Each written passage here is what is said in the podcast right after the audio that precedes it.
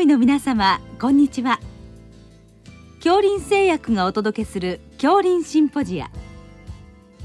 毎週この時間は医学のコントラバシーとして一つの疾患に対し専門の先生方からいろいろな視点でご意見をお伺いしております。シリーズ日常臨床に潜む内分泌疾患と最近の話題の10回目、下水体4先端巨大症と題して、奈良県立医科大学糖尿病内分泌内科教授、高橋豊さんにお話しいただきます。聞き手は、国立国際医療研究センター病院名誉院長、大西晋さんです。なお、この収録は、マイクロソフト Teams を使用して収録しております。高橋先生あの本日は先端巨大症についていろいろお伺いしたいと思いますのでよろしくお願いいたします。はいよろしくお願いします。まずあのこの病気まあ、時々拝見すると思うんですがその有病率だとか男女差だとか診断時の年齢とかそういったことについてちょっと教えていただけますか？はい有病率はですね、はい、あの日本のデータでは10万人あたり9.2人、まあ、9人前後という報告がありまして、まあ、あの大雑把に計算しますと、大体まあ1万人前後、が患者さん数としてはあるんではないかというふうに考えられています。それから、この疾患はですね、まあ、指定難病になってまして、はいあの例えば令和2年度の指定難病の申請者数は4613名ということなので、うん、まあ、もちろん全員が申請されてるわけではありませんので、うん、まあ、数千人から1万人ぐらいという、まあ、患者さんの数ではないかと思います。それから男女差は特にあございません。で、年齢は平均45歳から50歳ぐらいで診断される症例が多いんですが、まあ、若い患者さん、それからあのこの病気は小児の場合は巨人症になりますんで、うん、まあ、小児期にあの身長が過剰にまあ伸びて発見される場合もございます。この病気のその病態について簡単に教えていただけますか？はい。あの、この疾患のほとんどはですね、えー、下垂体における成長ホルモンを産生する腫瘍によって起こります。で、成長ホルモンが過剰になりますと、うん、肝臓や、まあ、骨などで IGF-1 という増殖因子が産生されます。で、この成長ホルモンと IGF-1 の過剰によってさまざ、まな症状が起こるわけですが、例えば多くの場合、その名前にも関係しますけども、あの小児期の場合はま身長が過剰に伸びますし、大人になりますと、身長は伸びないんですけども、例えば手足が大きくなったりとか、はい、あるいは、ま特徴的ないわゆる先端巨大症用願望っていうんですが、はい、この微球部ですね、おでこが突出したりとか、鼻が大きくなったり、それから顎が、下顎が突出したりという、まあ、特徴的な願望を呈すると。いうことであります。また、代謝面でも糖尿病や高血圧が起こりやすくなりますし、南部組織の肥大で、えー、睡眠時無呼吸症候群などを呈することもございます。そうしますとその診断のプロセスですが、まあ、特徴的な症状がかなりあるということであとはあの検査ではどういったことをされますか？はい。あのこの先端巨大症を疑った場合には、はいまず成長ホルモン、まあ、GH ですね。それから IGF-1、これはソマトメジン C とも言いますけども、この2つを測定することが重要です。それで GH はですね、正常な方の場合は、こう脈動性分泌で、まあ非常にこう変動があるんですけども、まあ、先端巨大症っていうのはそれが高くなるのが特徴なので、あの、比較的、まあ、高知の場合にはもうそれで診断できる場合もあります。ただ、IGF-1 の方が日大変動がなくて、さらに成長ホルモンの作用を、まあ、非常に定量的に評価できる値ですので、まあ、成長ホルモン IGF-1 がいずれも高知の場合には可能性が極めて高いということになります。で、IGF-1 の判断する場合の注意点としましては、年齢性別でこう正常値というのは異なりますので、年齢性別ごとの正常値、まあ、これはあのインターネットで検索していただければすぐ出てくると思うんですが、まあ、そこに鑑みて高知かどうかという判断することが重要になってまいります。あの画像検査などもだいぶあの進歩してるんでしょうか？はい。あの、先端巨大症、まあ、ほとんどは成長ホルモン酸性の下垂体腫瘍と申し上げましたが、はい、下垂体腫瘍を疑った場合には、MRI で、うん、まあ、あの、これは脳全体じゃなくて、下垂体という、下垂体 MRI という形で取っていただくことが重要です。で、その場合に、腫瘍をよりクリアに同定するためにはですね、造影していただくことが重要で、えー、まあ T1 強調画像でガドリニウム造影をしますと、正常な下垂体は、まあ非常に血流が多くて白く映るのに対して、腫瘍は血流が少ないので、黒っぽいえー、まあ、塊として、えー、正常下垂体と区別できる場合が多いんですね。で特に大きな腫瘍の場合は造影しなくても分かる場合もあるんですけども、あの、まあ、ミクロアデノーマといわれる小さな腫瘍の場合は、造影することによって初めて診断できる場合もありますので、疑った場合には、基本的には下垂体 MRA を造影で取って、T1 強調画像で判断をします。あの先ほど症状と少しあの合併症の話も出ましたけれども、あの合併症にいろいろ、まあ、悪性症だとかいろいろあると伺ってるんですが、そのあたりをもう少し教えていただけますか？はい。あの、成長ホルモン、それから IGF-1 というのはですね、これは基本的には増殖因子で、多くの細胞の増殖を刺激することが分かっています。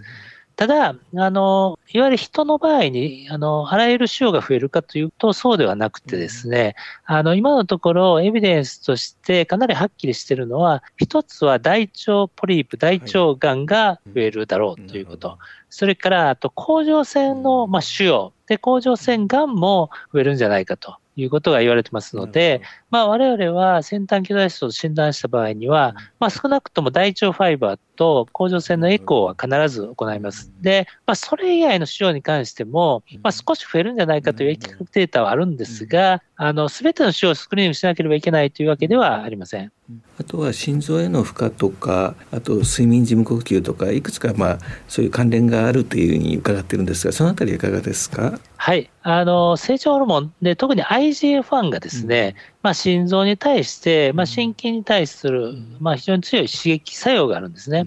で、その刺激作用によって何が起こるかというと、まあ、初期には心肥大が起こりまして、うん、で、いわゆるそのハイパーカイネティックなあ状態になります。で、それが続いてくると、まあ、心筋が障害されまして、まあ、心不全をきたすことがありまして、うん、昔はですね、アクロメガリックハートと言いまして、うん、そのもう本当に心筋症のようになって、うん、ひどい心不全をきたす患者さんも結構おられたんですけども、最近は早期に発見されることが多くて、そういう深刻な心不全をきたすことは少ないんですけども、ただ、やはりあの、初期におきましても、左室肥大とかはかなりの確率で認めますので、やはり早期発見して、まあ、必要に応じてですね、あの適切に治療する、すなわちホルモン正常化するとともに、高血圧や糖尿病などの、そういうまあ心不全に対するリスク因子に関しても適切に治療することが非常に重要だと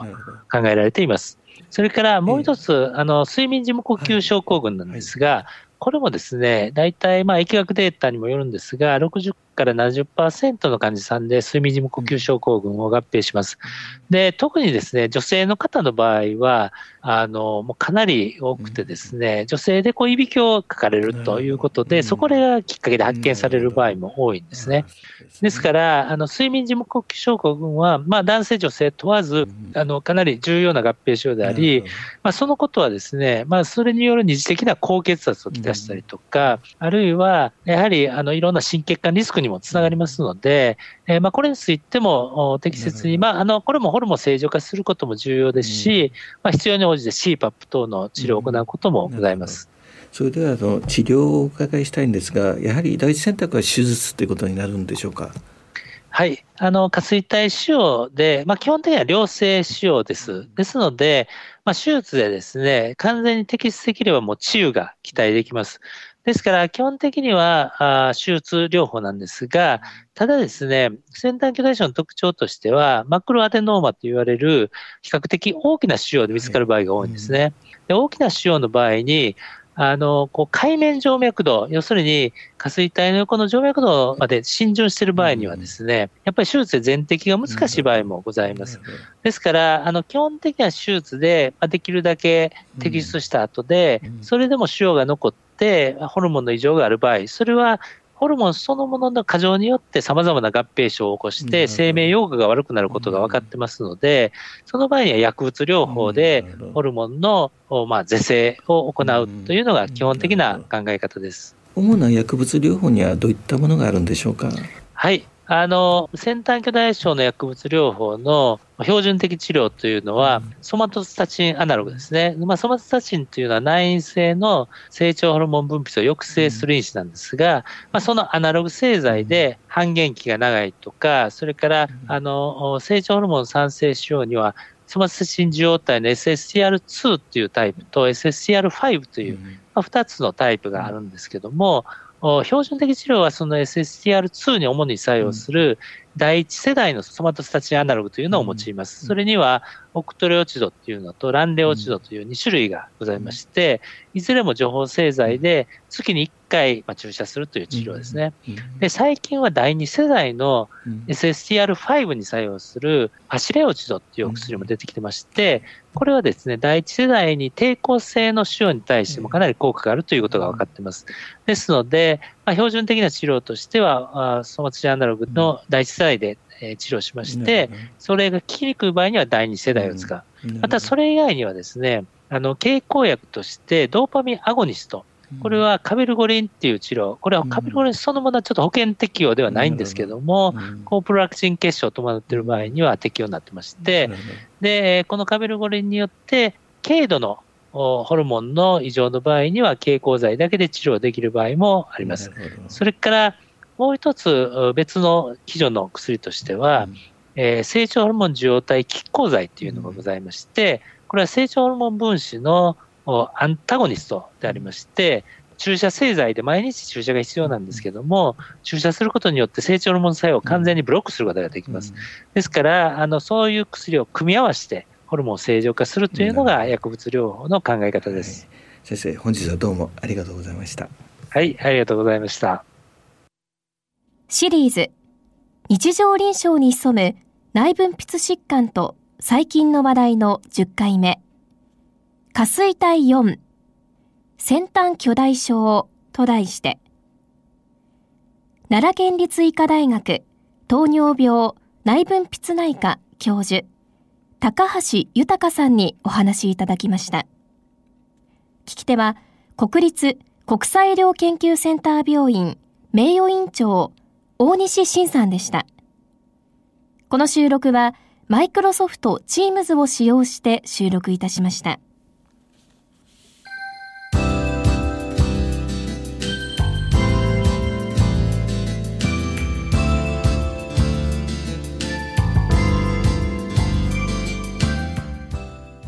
それでは恐林製薬がお送りしました恐林シンポジア。来週をどうぞお楽しみに。